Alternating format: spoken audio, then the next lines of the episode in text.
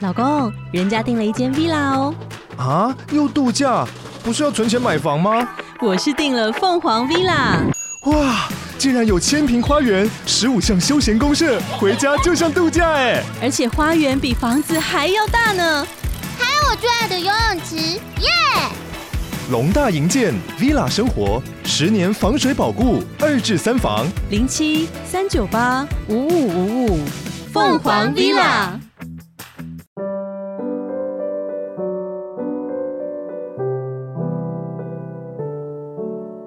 好，各位线上的听众朋友，大家好，欢迎来到《懂心理调出好关系》的节目，我是美味关系实验室的节目主持人江尚文，智商心理师。好，非常高兴哦，今天又在线上可以跟大家去碰面了。那我们今天很高兴呢，今天我们的节目呢，呃，是有有两位心理师跟大家去分享啊，一一一位分别是我，另外一位是这个嘉欣心理师。那我请嘉欣心理师跟大家打声招呼。好，大家好，我是林嘉欣心理师。那我们今天呢，很想跟大家去啊、呃分享一个主题啊，是跟忧郁症有关的。嗯，对，因为我们的个案里面有很多人都是有忧郁症。哦，这对真的，嗯对，那尤其是像现在这个季节啊，这个，冬天到了，常常有所谓的这个季节性忧郁，嗯，哦天空灰灰的，天空灰灰的，嗯然后很少出太阳，对啊，尤其是在北部吧，好嗯，对又下雨，又下雨啊，湿湿冷冷的，很不舒服哈、嗯所以很多人呢，本来没有忧郁的就变忧郁了。嗯，那有一些人呢，原来有忧郁症的，这个又加重了。嗯沉重感，嗯，嗯所以最近就常常跑来找做智商。哦，对，那所以我就想到说，其实我们好像过去这八十几集的节目哈、很少有很好的机会去好好去谈谈到底忧郁症是什么。哦，对，对，因为我们发现说，我们其实身边的人哈、很多人其实都有类似的状况，哦，对对对，可是他们好像都没有很重视它。对啊，对啊，对，所以我想说，今天我跟嘉欣，我们两个人就想跟大家去分享一下关于忧郁症的一些事情。我觉得其实这个议题是很重要，不只可以关心自己，也可以关心到身边的人。嗯，对，那嘉欣，这个关于忧郁症，目前这个全世界啊，或者是台湾地区的情况是怎么样呢？呃，就是其实我们有研究是说，就是大概有三十六年来，就是癌症都是我们国人十大死因的榜首嘛。可是到这个世代啊，就是近几年来，就是说开始注意到说，其实不只是癌症，而是说最需要注重健康和我们需要去关心的，其实是忧郁症的问题。嗯，从癌症变成忧郁症了。，对对对对嗯对，没错。然后根据美国蓝十蓝十字兰顿协会 他们的研究调查，就是说发现现代的世代中，行为健康状态其实会对我们的生活影响很大，而且这是远大于身体健康。其中最大的就是最严重，就是说像是重度忧郁症，还有注意力不足的过动症这样子。哦，对，就讲到忧郁症跟那个注意力不足的过动症，哦就是我们讲的 ADHD 啦。对，对，那个诶，关于 ADHD 哈，可能我们下次有机会再跟听众们多分享。嗯这个也是我们在临床上智商经验里面常常碰到的事情，其实盛行率蛮高的。真蛮高的。嗯我们有机会再跟大家去分享。我们今天就分享一下忧郁症。那台湾地区嗯呢？台湾地区的话，哦，我们今年在我是看到一个资料是说，今年九月的时候，我们国家卫生研究院有一个资料是说，中高龄的忧郁症盛行率有高达十六点三。嗯，然后还有就是像是呃，事实上，二零二零年开始就是有研究说，就是我们的那个世界卫生组织嘛，然后说是全世界三大疾病需要重视的，就是心血管疾病啊，然后忧郁症跟艾滋病。事实上，忧郁症它已经造成目前就是说普遍来讲，社会经济负担很重要的一个一个疾病，影响很大的疾病这样子。对，没有错，真的是。所以台湾地区其实还蛮高的哈。刚刚看到最新的资料有十六点多。对对对对，对其实各各个疾病都有可能会引发或是严重化忧郁症的问题。没有错，不过这百分之十六点多的人都是有来就医的嘛，嗯，他们应该是依据就是健保记录的。健保记录哈。嗯，换句话说，可能没有来就医的还有更多。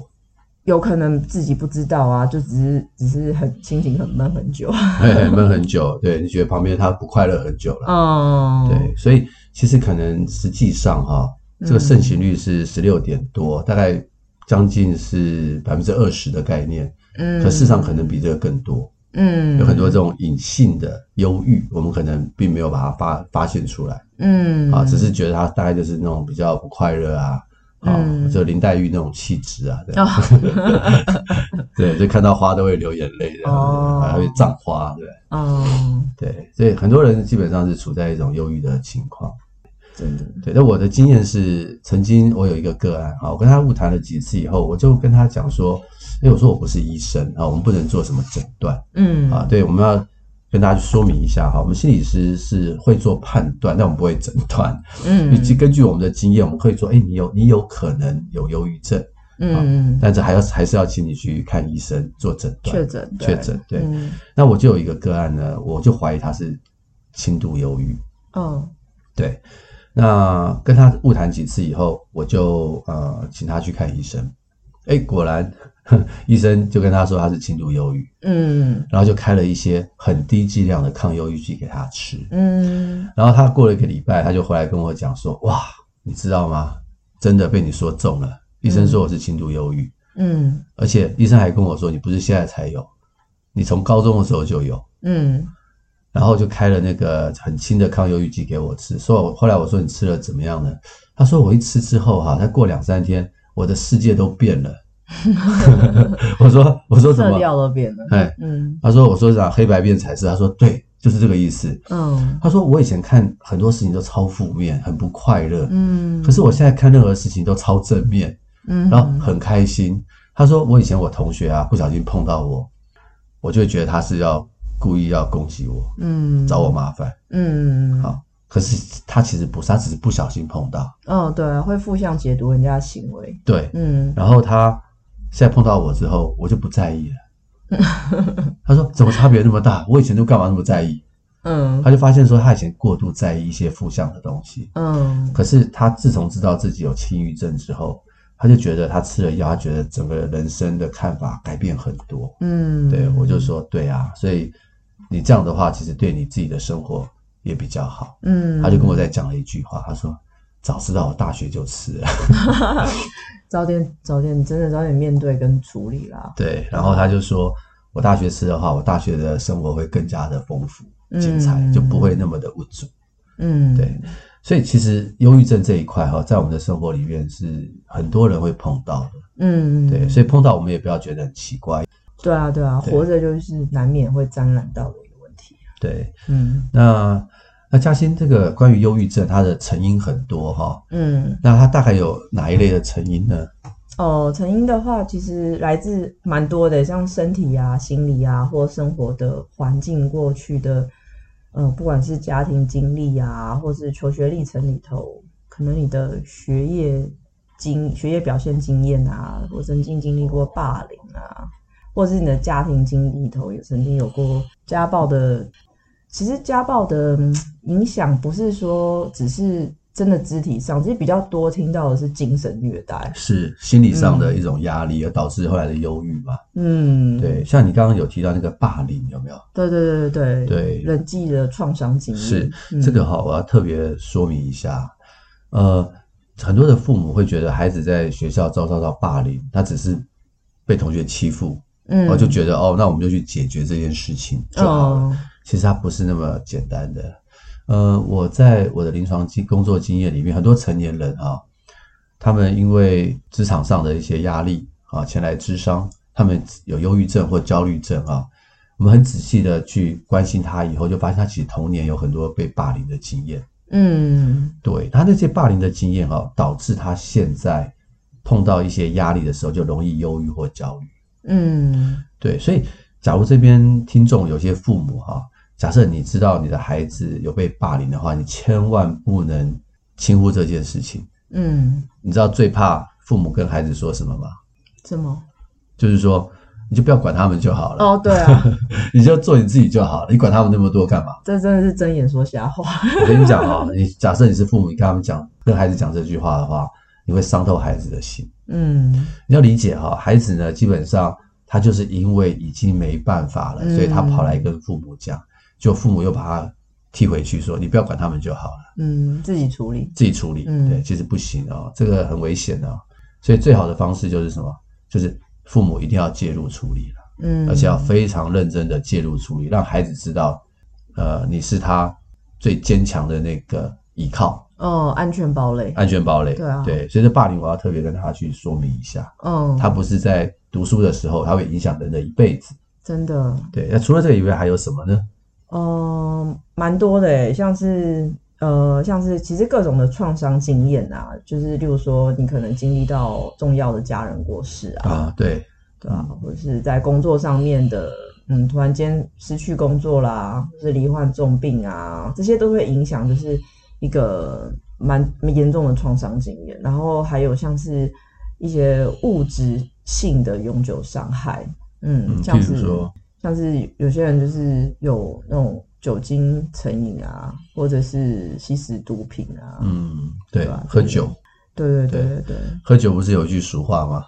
戒嗯酒， 焦愁愁更愁，对，很多人都只有只以为有前面那个功能，就是戒酒可以消愁嗯，啊，舒缓暂时的压力，可是对他忘了愁更愁。是真的会。对，嗯其实在研究都临是这样讲，嗯对吧、啊在临床医学上哈、那个酒精是非常强的忧郁剂，嗯，它不是抗忧郁剂，它是忧郁剂。嗯，对，所以假设是有忧郁症的这个病患哈，医生一定会告诉他说，你不能喝酒，嗯要不然你吃药都没用，嗯，两边会互相抵消。或者是拿酒配药 吃，拿酒杯要吃，那真的是更恐怖的一件事情。对，嗯所以哈、喝酒是很强的忧郁剂，所以我会觉得说，假如我们人生中有很多的压力过不了关哈、真的不要靠酒精去过关。 对，忧郁症的好朋友就是喝酒， 对他们常常是相伴的啊，所以你要是看到你身边的人不断在喝酒，你就知道他可能有心情不太好心情不好。其实他需要的是一个比较健康的管道嗯去抒发他的压力啊，嗯，而不是靠着喝酒啊，喝酒只是会让这个心情愁更愁啊，忧郁症状会加重的。嗯，好还有最近快过年了，哦，对啊，哎像是什么婆媳，啊哎，婆媳关系，哦，对对，这种人际上的问题啊，嗯或是长期的呃负向的伴侣关系啊，对，长期不相伴侣关系，嗯这都是忧郁症背后的原因。嗯，啊，还有一些生命的重大的历程，嗯，譬如说有什么呢嗯，什么要面临要结婚啊，或者是虽然听起来好像结婚是不错的事情，但结婚其实压力的指数是很大的。，对，嗯，还有怀孕啊，准备生小孩啊，嗯那离婚就更不用讲啦，就是蛮容易会造成忧郁症或的。者生完小孩，哦，对，生完小孩的产后的忧郁，产后忧郁症，对嗯对对对对对没有对错，啊，还有呃不当的受伤的那种性的经验，对性创伤，嗯就是很很不幸，他可能被强暴了嗯，啊，这种性侵害、性创伤对啊，这都是会造成忧郁症的悲啊。剧的。对，那现在的人很忙啊，嗯到年年终的时候通常会吃尾牙嘛，嗯，那不知道吃完尾牙以后工作还有没有，哦， 这压工作的压力，对啊、工作的压力也很大嗯对真的，所以基本上哈、这些都可能是忧郁症的成因呢、啊，嗯就是身体啊、心理跟环境对，啊，这三个都会是忧郁症的成因呢、嗯，所以大家可以去想一想，就是说我目前的这个生活上面有没有这些可能的原因？嗯，那假如这些可能的原因的话，其实我们就要小心，那我们可能就会成为得到忧郁症的可能性的人选。对，其实主要是提升自己的觉察，就是如果你这方面的相关的知识啊，或者是一些嗯可能的一些线索，你比较清楚的话，那你就可以比较好的觉察，你就可能会有机会更多提升自己的一些生活品质，就不用这么难过，对这么没有痛苦错生活，就是像刚嘉欣说的哈，假如你有自我的觉察，嗯，而不是一直好像承受这些压力而不自知，对。好，或者是一直忍耐下去。对对对对，我是想到一件事情，是我们的社会，就是我们的国家教育，长期来讲，过去啊一直都没有在强调关于觉察情绪这一块，或者是心理卫生这一块的的教育，比较都是讲一些比较知识性、智性的，或者是呃说，嗯、身体的结构的部分比较，对，就是比较 physical 的部分。可是就是说，变成说，我们就加上我们又有个儒家的思想文化，说你必须要吃得苦中苦，啊方，为人上人。对，没有错，对，那大家都很习惯要吃苦忍耐，嗯嗯，，然后其实长期下来，因为我们的社会已经就是节奏啊、复杂性跟资讯的爆炸性已经很大了。那如果你又一不停的只知道吃苦，然后搞坏自己的人际关系和生活品质，你就会觉得，因为我这样子吃苦这么辛苦，那我人生活着到底是为了什么？对，嗯，没有错，嗯，的其确实会是更困惑。对，没有错，嗯对，就是很谢谢嘉欣刚刚的分享哈、嗯，就是说，我们可能真的要去在某一段时间，我们可能要静下心来想一想嗯啊，就不是说整天一直忙啊忙啊忙东忙西啊，而是要去想一想，哎，我目前的状态如何？好嗯，我的压力是不是太大了？对啊对啊，然后我很很，我刚刚听到你刚刚嘉欣有分享关于那个情绪的教育，哦对啊哎，，的确我，我就觉得说，对我从小到大，我也没有接受过什么情绪的教 育，真的，而且我们的父母也没有接受过 这方面的教育。好像孔子也没教我们这些事情，对，是是有说要心存善念，但是心存善念，可是好像好像很少提到情绪啊，在儒家的文化当中啊， 对啊，要不然就说你看开一点吧对对对对对对啊对，什或么者退一步海阔天空，啊，或者是我们两个没有缘分 啊，对于感情的解释，啊， 嗯，对，因为其实悲伤的历程明明就有五个阶段，但是我们就很快就跳到叫你放下，对，没有错，所以我们其实很少受到这种所谓的情绪的教育，啊，嗯所以这很可惜啦。我前几天我有在一个报道上看到北欧的国家，嗯，啊，像瑞典啊、丹麦啊，他们要求他们的小学生嗯啊，每一个礼拜一定有两堂的情绪课。嗯对他们从小就教导孩子们怎么样去表达自己的情绪，对，怎么样去辨识自己的情绪。真的对我觉得好重要真哦。的。那我们国家为什么没有？我觉得在讲什么社会发展好啊，生活品质好啊，大家都误会，就是说有钱的国家，所以他们生活品质好。其实我觉得不尽然，是因为他们懂得重视真正的就是心理健康这一块。没有错，没有错。对啊，对，所以这边的听众哈、我真的鼓励大家，就是说，假如我们对我们自身的情绪的觉察是比较弱的，嗯好或者是根本没学过这些东西，我我也是读了这个智商心理，我才开始了解我自己的情绪。坦白嗯说，对，，但是都不晚，所以鼓励大家可以看一些情绪的书啊，觉察自己的情绪啊，嗯让自己停留一下，然后想想自己最近的一些状况，嗯，那就可以去避开很多忧郁症的危险因子。嗯对啊，对啊，那这样的话就不要忧郁，那不是更好吗？真的啊，对不对？真的啊哈、嗯好哦，那接下来我们就谈谈可能的忧郁的一些情况有哪些哈、对啊，忧郁有一些症状，，对，那嘉欣，我问你，就是说心情不好是忧郁吗？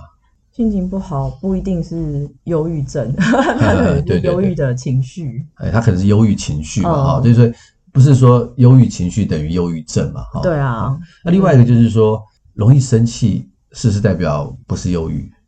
长有一段时间，突然间这个时间，这个人很容易就不耐烦，很容易就生气嘛。嗯对那对可能跟他常态来讲比起来，他有点反常，那嗯嗯，就可能要注意这样子。，对，没有错。大家可能会误会哈，忧郁一定是心情不好，嗯，没有哦，忧郁也可能是会暴怒，情绪起伏很大，有可能啊，就是他比较没耐心比。较没耐心，他这个也是一个忧郁症的嗯一个、一个表现。对啊，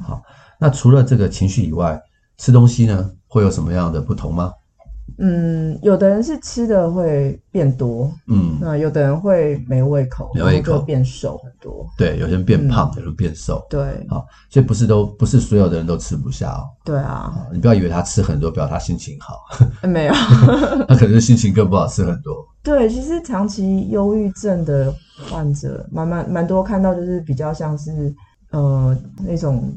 软软的那种肥胖，就嗯是算水肿型的。水肿型的、嗯吃太多了哈、嗯，那到底体重变化要多大？怎么说？那通常它大概就是一个月超过百分之五的变化，但是蛮大的。嗯，蛮大的哦。哈嗯所以呃，我通常这个个案来找我物谈的时候，嗯，我会说：“哎，你食欲如何哦？”对他，就说、啊吃不下。哦，我说真的，我说多久了？他说两个月了。哦，很久了哈、嗯，我就会说：“你原来几公斤，现在几公斤？嗯，然后他就跟我讲，我就掐指一算，哦呦，我说这个已经超过百分之十了。哦好，那他很明显啊，然后他说怎么样？ 百分之十代表什么意思？我就跟他开始讲一些可能忧郁症的一些情况。嗯，对，当然体重变化不能是判断忧郁症的一个标准啊唯一指标唯一指对啦标啦。对，嗯很多人因为一些原因也会有很大的变化。对当，然对啊，那还有哪些指标呢？呃，最明显就是你的人际冲突就增加了，人际冲突会增啊对加，啊，你会发现怎么好像处处都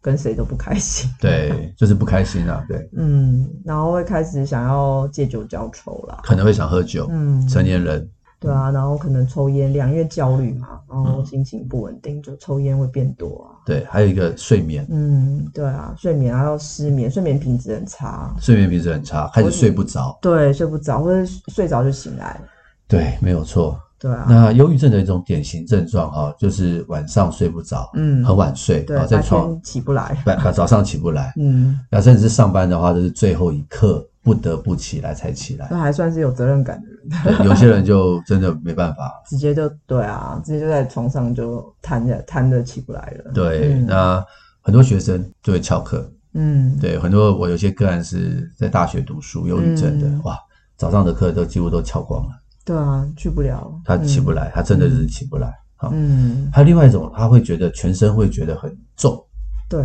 就很像什么感觉？沉重感。沉重感。对，大家不晓得有没有没力气得过那种重感冒的感觉，哦，就是那种全身重感冒的感觉，嗯，很重，，然后没有力量，对，好，好像还会想哭，嗯，对啊，无没由来的想哭，对这也是常看到，很容易触景伤情。对，因为对就会一直想到一些联想到不开心或者是嗯感伤的事情这样子，对，没有错，就是会一直反复的想到过去不开心的事情，嗯，然后会很想哭，没错，对嗯然后呢会一直问为什么，嗯，我会觉得很困惑，很困惑，嗯对于过去发生的事情一直问为什么，想要找答案。对，固着性很强，对我们这叫做反刍啦，对，对，就是可是没有答案，就对对它就对已经是发生了确。实是反刍，对，对嗯，还有另外一个就是在工作上哈、他的思考会变怎么样？比较迟钝比，较迟钝，对。然后就是他很多事情就会不好做决定，然后也没办法有效率的去想一件事情，然后专注力也会降低。那久而久之就会觉得记忆力也变差。对，这是很明显的。很多、嗯呃得到忧郁症的人都有同样的感觉，觉得自己的工作能力不如以往，嗯，对，好像很难专心，对对。然后他们很辛苦哦，可是他们要做一样的工作，对对，但脑功能变差了。对，所以他们一旦下班就会觉得好累好累。嗯我有几个呃忧郁症的个案就是这样，他们已经就是还是很准时去上班，然后还是很认真的把工作给做完。嗯，哇，下班五点六点以后，哇，回家就好像那个行尸走肉一样，嗯，吃完饭，甚至有些人都连澡都不洗，就躺床，哦有啊，然后就就睡了，睡到第二天早上。嗯，对，然后我就说啊，你们真的很辛苦，因为嗯，你们要加倍的认真努力，嗯，你可能要花比别人多一倍的力气去完成一样的工作。能量不够啊。对，啊所所以就会非常的辛苦，所以回家躺床是蛮正常的。嗯，对没有错除了以外呢，他对其他的事情会有什么感觉呢？嗯，对，很多事情都会失去动力，然后会没有兴趣，然后会每天觉得光活着就好累，然后不知道每天这样过日子到底意义何在，到底为什么要这么辛苦努力？所以严重的话，就会觉得那是不是干脆就会开始有一些自杀的念头。对，没有错，嗯他会失去对很多事情的兴趣嗯跟动力哈、我常常会问我的个案以前有什么兴趣嗯啊？我我很喜欢看韩剧，哦对，那现在看吗？一点都不想看哦。很有兴趣的事，后来都没兴趣做了，也是个指标啦。这是个这是个指标。嗯我还问他说：“那你对未来人生有盼望吗？”很多人会说没有盼望，嗯，我不知道活着要做什么。嗯哇，这个是非常明显，可能是忧郁症的指标了。嗯对，就像嘉欣说的，就是对未来没有盼望，所以呢嗯，他就会可能会想要自杀。对啊，对，所以这个都是一些忧郁症的一些情况嗯啊。那要持续多久才可能是忧郁症？持续七八天不算。不算。那十天，十天也不算。那那是要持续多久才能算呢？呃，好像有分，有的是那种呃要两个月以上时间，两个月以上，那个比较像是轻度的持续性忧郁。哦、对所以两周以上其实就对就算是你就是可以算是你最近有可能有忧郁症了的倾向了，对可以所以去确认看看。没有，错，我都会问说你这种情况持续多久？嗯，对，有些个案会打电话来，我会在电话里面就关心他。嗯，那他我就说，我通常都会说你多久了？他就说一个月了。哇常常是这样才会来，对，我一个月了。他说哦，我真的受不了了，所以我要来治伤。我说你赶快来，嘿，嗯，你要赶快来。嗯，他说为什么要那么急？我说你可能有忧郁症，哦，但是我不是医生，但是你要来，然后我会介绍你去看医生。嗯，，对，所以超过了两个礼拜，刚刚的这些症状，你有好几个的话，你要赶快去注意，要照顾自己了。对，但是因为其实很多人两周都还会觉得可以忍耐啊，对对，因为中国人就强调一个忍耐嘛，对对对对对对，要吃苦， 对，要吃苦苦，等于吃补， 对对对，在国外就不会这样， 国外他们可能一个礼拜就受不了 了，就觉得我要去找心理医生了。哦，对啊， 对啊，对那啊，台湾人刚好相反，嗯所以我们就希望这个节目让大家有一个比较正确的医学的观念。嗯，不要被这个儒家忍耐的文化去嗯伤害了我们自己对耽误就了自己健康就医的权利真啊的，跟自己的健康没有这个必要啊。所以两个礼拜，好，大家记嗯得两个礼拜啊。所以你也可以观察自己或观察身边的人嗯啊。假如你的身边有一个朋友啊，开始跟你诉苦啊，嗯，他跟你说他睡不着啦，他跟你他跟你说他吃不下啦，啊嗯好，他跟他说他心情不好，一直想要哭啊，一直找你哭啊，嗯你就要开始去计算时间。嗯好，算两个礼拜。他要是超过两个礼拜还一直是这样，还是吃不下、睡不着，一直哭，然后走不出来，你就要劝他干嘛？就是去就医啊，去去确诊看看，对，去看看、嗯看看医生的。对诊断看看这样子，对嗯我我有一些个案打电话来的时候说要治伤，他说他有忧郁症，嗯我说你怎么知道你有忧郁症？我说你看了医生吗？他嗯说没有。哦，我说你怎么知道有忧郁症？你猜他怎么知道？他怎么知道？他自己上网去做 忧郁症的量表。哦，那也可以啊，对啊其实可以啊，所以网络上其实有一些忧郁症的量表，嗯，也是有性消毒的测验，对对，那些都是有性消毒的啊。我们、我们讲的不是那种好玩的心理测验，啊哦，完。全 不是，对对，是真的是一些医学相关的这个量表，有意义的有意义的量表哈。所以，我们这个节目的讯息栏里面，我会提供三个量表，嗯，假如你有兴趣的话，你可以去做做看啊。它哦分别是针对青少年的，嗯，还有分别是针对成年人，嗯，还有一个是老年人。哦，确实是要分年龄层来做，对，因为他们的症状跟程度是不一样的。对对对对对对，对，你去做做看，它量表上就会告诉你答案。嗯，对，假如你的忧郁的指数哈、真的很高，嗯，有达到他说就是算是一个嗯临界的标准以上的话，对，就是可以去对，就赶快去寻求帮助对，啊，千万不要拖。啊。嗯那也有些人会问我说，啊，我有忧郁症，啊，我不去看医生会怎样？嗯，会会好吗？忧郁症一定要吃药吗？你觉得呢？我个人认为，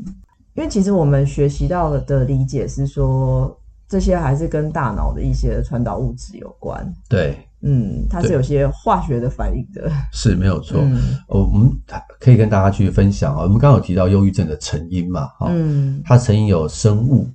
啊、就是身体、嗯心理跟环境嘛。嗯，所以，一个比较好的治疗就是从这三个角度去治疗。对，那身体的部分是什么？就是吃药，就是吃药嗯跟运动。我等一下会再跟大家去分享。所以，你问我一定要吃药吗？呃，我当然我们不是医生，嗯，对我们是心理师。我们心理师比较是对吧？啊协助大家从心理的角度嗯去找出自己的压力，我调试啊，对嗯重新如何面对调的试方啊，法面对的方法。嗯问我要不要吃药，你问我的话，我还是建议可以的话还是吃药比较好。就医生决定啊，就是对如果你去看医生，医生还是有给你开药，然后那你就配合医疗的节奏、治疗节奏这样子。对，没有错。我的经验是，只要有来跟我智商的个案啊，他有吃药的话，我觉得他会好的比较快，真的啊，真的是如此。是真的，对啊，嗯对嗯呃，有些研究哈、告诉我们，就是说到底要不要吃药啊？因为忧郁症这种东西，你不吃药不会死掉，哦，对啊，对，所以啊有些人就选择不只是吃痛药，苦个半死 而已。对，只是很痛苦而已。对，不过也不代表你一吃药就不痛苦了。对啦，对，它的治疗是一个比较长期的，它不是是立即的。对，那是毒品才会，呃，对对，我们不是吃毒品的，啊毒对品就会让你很嗨嘛，马毒上品就会瞬间就会觉得很有自信，对对然，后正正能量爆表这样子。不过那是假的了哈。哦对，对对，所以呃，他有研究就是说，呃，忧郁症，假如一个人哈、有去用药的话，嗯，啊，平均半年会好。哦，对，但假如你不吃药的话哦，有临床的研究，嗯，就是自然疗法，好哦，靠自己，嗯，啊啊，一年。那是有治好的情况哎、，我们讲的是好，嗯就是平均啦，我们讲的是真的平均治好，的对情，况一年会好。嗯你不靠药物，靠自己的自然疗法，嗯身边人的支持陪伴，啊、嗯其他的，呃，大概平均一年会好。嗯假如你有吃药，再加上做心理智商的话，嗯就可以从半年往前缩到三四个月。嗯，是有可能，所以最好的状况就是你不要停留在痛苦的状况中太久。嗯那你可以选择吃药，但是根据医学研究，你吃药加上心理智商就会快一点好，会快一点，会快一点。嗯或生活的掌控感会回来，对，没有错。嗯啊，那你可以想象，我们人每天都要生活嘛。嗯你痛苦的生活跟你比较有能量的生活，哪一个比较好？嗯，当然是后者嘛。对啊，对啊不对？哈、那也不是说你半年后你吃药好了以后就不用再吃了嗯，啊、这个吃药或不吃药由谁来决定呢？有医生，对，医生会对跟你商量医。生跟你商量，对，做诊断，大家了解哈、这个身心科的药物哈、跟我们一般的感冒药不太一样。嗯，我们一般感冒药好了就不用再吃了嘛，呃，对，对不对？哈、对不会有人感冒药一直吃当糖果当糖果吃，不会吧？哈、但是身心科的用药跟感冒药不一样，它会慢慢的去减药，嗯它可能减到一个最低剂量，然后它还要吃一段很长的时间。嗯，那原因是为什么？预防，嗯预防不要复发。嗯所以要不要吃药，我觉得是就是尊重医生。嗯的一个建议，所以我们刚刚就分享一些临床上的一些数据，可以让大家去参考一下。嗯，好那吃东西重不重要？吃健康很重要啊，对，吃健康很重要。对啊，对我们前几集的节目啊，大家可以去找，就是嗯我们有提到，其实我们忧郁症跟我们身体里面的一一个神经传导物质叫做血清血素清，素对，很有关系。嗯对，那血清素的制造一定要来自于食物。对啊对啊对啊，对，你不吃东西不会有、呃血清素的制造。嗯抗忧郁剂并不会增加你身体里面血清素的总量，啊对，它只是暂时，暂时嗯性的药物辅助而已啊，对，它只是提升你的浓度，暂时性的，对。嗯，但是你整个血清素的总量要提升的话，嗯还是要靠食物里面的， 自然疗法， 对对对，食物里面的一些氨基酸对才能去制造，对啊，所对以啊饮食一定要正常，真的对饮食身体健康，所以一定要吃嗯啊，要吃健康的食物，没吃错那个垃圾食物没有用真的没有啊用，而且百分之九十五的血清素是由肠胃制造的。哦，所以食物就显得更加的重要。嗯，还有什么其他的方法吗？运动，啊，运动，嗯，运动真的很重要运。动很重要。嗯运动有什么好处呢？运动的话，会让我们的那个大脑的那个奖励回馈，就是会出现，就对是所谓的多巴胺。多巴胺，嗯对，或者是正肾上腺素，对对对对对对，对，这个会让人的心情变得比比较好。嗯较舒畅，比较愉悦这样子。临床上有研究哦，嗯就是说你去运动一个小时哈、等于你吃抗忧郁剂两有两个小时的呃功效。哦嗯，嗯你可以说它是短暂的抗忧郁剂，但是那个运动一定要有流汗的运动，不啊是对散步或是对，所以要忘记 了持续三十分钟以上的对有氧运动。对，或是坐在那边一直讲话也没有。 那个嘴巴运动没有用， 对对对对，没有错。所以很多人呢，我就会很建议哈，一些有忧郁症的人，或者是对忧郁症已经好的人，要对持续的运动。真的，对，它是天然良方啊，嗯，它就是天然的抗忧郁剂啊。嗯，不过它只有两个小时，对，但是身体的各方面机能，其实肌耐力各方面都会，体力也会好，精神也会好，其实都不错啦。对，没有错，嗯非常多的好处。所以嗯，你要好的话，运动很重要。真的好，嗯，那身边有有没有人陪重不重要？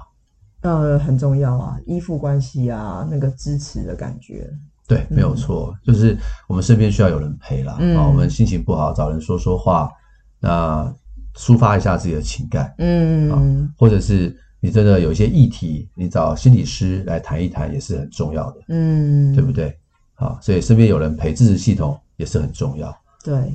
所以忧郁症会不会好？忧郁症会好，会好的哦，是所以会好的是会好，嗯所以它不是个绝症。嗯，好，对，所以我们只要去治疗它，用药、心理智商、运动、饮食正常，嗯身边有好的支持系统对，啊，有够好的环境，嗯，其实它是会好的哦，是啊，嗯会好，它会好的哦。嗯对，所以大家就不要觉得说啊，我得到忧郁症了，哦我死定了，我怎么会得到忧郁症呢？其实不会啊，人走在路上可能都会跌倒啊， 跌倒对啊就再站起来。忧郁症也是一样，对啊，嗯。嗯当然，我们也不排除啦，有一些人的忧郁症哦，真的是很多年都很难好。嗯，我们也碰过那种很长时间的，真的嗯，那这种长时间的忧郁症患者，他们特别需要什么？特别需要什么支持陪伴，嗯，支持陪伴很重要，嗯还有他们要稳定用药，也要稳定用药，嗯，对，然后运动，对，因为可是我觉得其实很长期的忧郁症患者，他们常常也是会有一些人格倾向的议题啊，对，对啊，所以他这们不是单纯的只是忧郁症，对，没有错，嗯他们还有其他的议题啦，哦对，啊，可能环境一直让他很忧郁，也也可能他处的环境对，没有有错，他只是没有办法离开那个环境，对暂时这样子，对，嗯没有错，所以有很多的因素不是那么单纯啊，对，啊但是我们就是可以去做我们能够做的部分，嗯，那也可以让自己生活好一些。嗯好那这个前段时间有提到，这个青少年的自杀率特别的高，哦，最近这几年，嗯，对，跟其实跟忧郁症是有关系的。绝对有关系啊，嘉欣，你跟很多青少年工作哈，你觉得这个青少年的忧郁症状跟我们成年人有什么不太一样的地方？青少年的特征，它比较不是一种呃低迷的情绪，它是一种会暴怒，对很多事情都很容易生气，然后你可能会觉得他很叛逆，对，嗯，然后但事实上，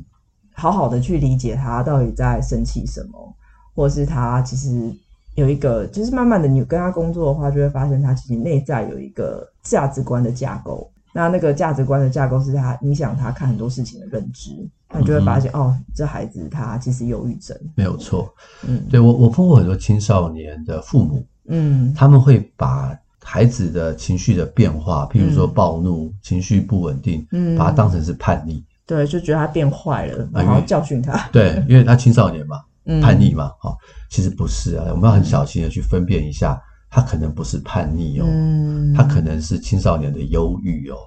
确实对，对。嗯，因为他假如是青少年的忧郁的话，要带去看医生啊，对啊，对啊，对啊，就不不是你打打他就好了，不是你管教他就能够处理掉 的，对。所以这这一点我们要特别去跟很多的父母去分享。嗯，对，所以叛逆跟青少年的忧郁的情绪上上下下起伏是不一样的哦。嗯，叛逆有可能是他在寻求一种自我认同，对，他或者在是跟求你救、欸，他在跟你在吵架某对一样的事情嗯，啊，他跟你意见不同，然后所导致不开心。对对对，好，那青少年的忧郁就会就会发现说，诶，他怎么心情很容易生气，嗯一个小事情就给你很生气，很不耐烦很不耐烦嗯或者是诶，怎么突然又在床上起不来？对对，就很两极这这样是子。很很常见的特征，对对对，拒所以绝嗯拒学，对，所以这个父母就要特别关心一下。嗯，拒学真的不是懒惰，对这个拒学的议题，我们之后也可以请那个家庭心理师跟我们分享。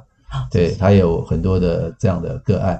那老年人呢？对，老年人有什么特征呢？对，因为老年人其实已经蛮长期是就是属于我们大概社会各年龄层自杀率最高的一个对哦年纪这样子，没有错，嗯，对，那通常常常跟久病厌世。厌世，对，就医不好嘛，那对就觉得又觉得自己要步入就是死亡啊，确实会觉得蛮绝望的，对，所以老年人有忧郁症的倾向是更高的。对，是很普遍的问题。对，所以老年人忧郁其实很多，大家不要嗯误会。又独居，又独居，对对，所以很多人会以为他失智，嗯会把老年人忧郁哈跟失智会混在一起。嗯，对，我们在临床医学上啊，合理，嗯嗯，很多人以为自己的父母亲啊年老了失智了，然后嗯结果带去看医生，医生一诊断说啊不是失智啦，嗯，是，老年人忧郁，给他开个药吃一吃，嗯哎，精神各方面、记忆力各方面都恢复了。嗯，对，我们刚刚讲忧郁症那个记忆力会变差嘛，对对对对，，所以老年人的忧郁有时候跟失智会混在一起。嗯对，所以我们不要以为它是失智，它可能是忧郁。对，还有老年人的忧郁症，还有一个特别的特征，什么样特征？就是他会跟全你说身觉得很酸痛，很痛，对，哦，他觉得他自己身体很多病，很多病，嗯他跟你说我肩膀痛，对，想去看医生，然然后后检查不出什么问题，，对，然后一下跟你说我肩膀痛，一下腿痛，一下肚子痛，一下头痛，嗯，好，反正到处痛，然后你就带他看各个科，嗯，然后都去看了，然后都去做检查，医生都说没有问题，嗯，这时候还差一科没去看， 哦，就是经常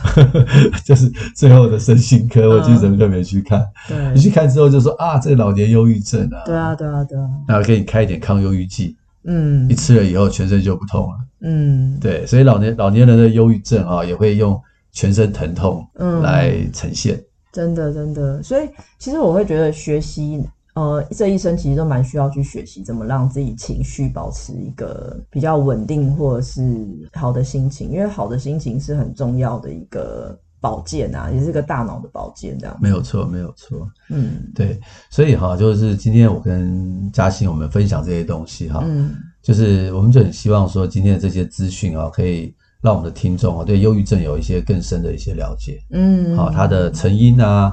然后它可能发生的情况啦，好、以及假如得到的话，吃药啦，或者是注意的一些事情，嗯好、或者青少年啊、老年人啊，嗯，那我们在资讯栏里面也会附上一些量表，大家有机会也可以去做做看。嗯好那我们今天节目就先到这边结束啊、那我们就很希望大家借由对忧郁症的认识啊，可以照顾自己，也可以照顾身边更多的人。嗯